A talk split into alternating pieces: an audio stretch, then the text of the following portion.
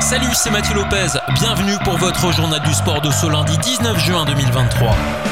Ce dimanche à Rémiche, c'était la dixième édition de l'Ironman qui accueillait également le championnat luxembourgeois longue distance. Tom Schmidt et Sally Dix ont remporté le titre de champion du Luxembourg longue distance en triathlon.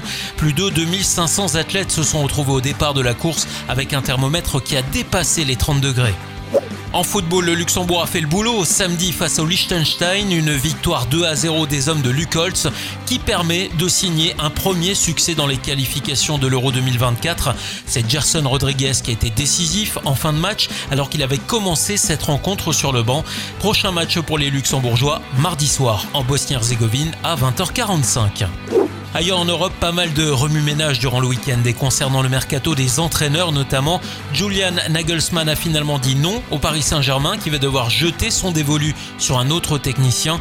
Il pourrait s'agir de Luis Enrique, ancien sélectionneur de l'Espagne. Du côté de l'Olympique de Marseille, c'est cuit pour Marcelo Gallardo. C'est désormais Paolo Fonseca qui est dans l'œil des Phocéens.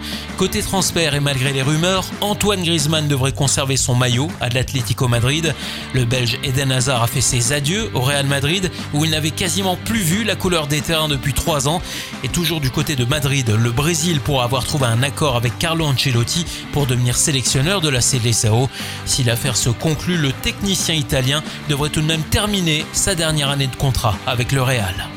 En cyclisme, le Danois Mathias Skelmos a remporté le Tour de Suisse dimanche après avoir terminé troisième de la dernière étape.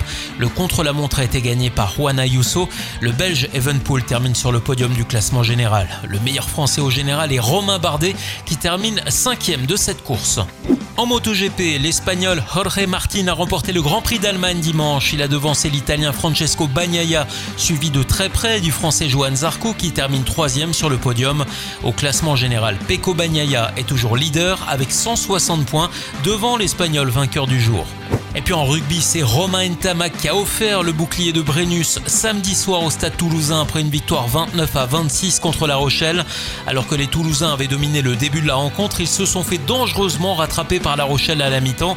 À 3 minutes de la fin, les Rochelais étaient encore à deux doigts de lever le bouclier lorsque l'ouvreur toulousain a réalisé le hold-up parfait suite à un exploit individuel. Voilà pour l'actu sportive du week-end. À lundi prochain pour votre journal du sport.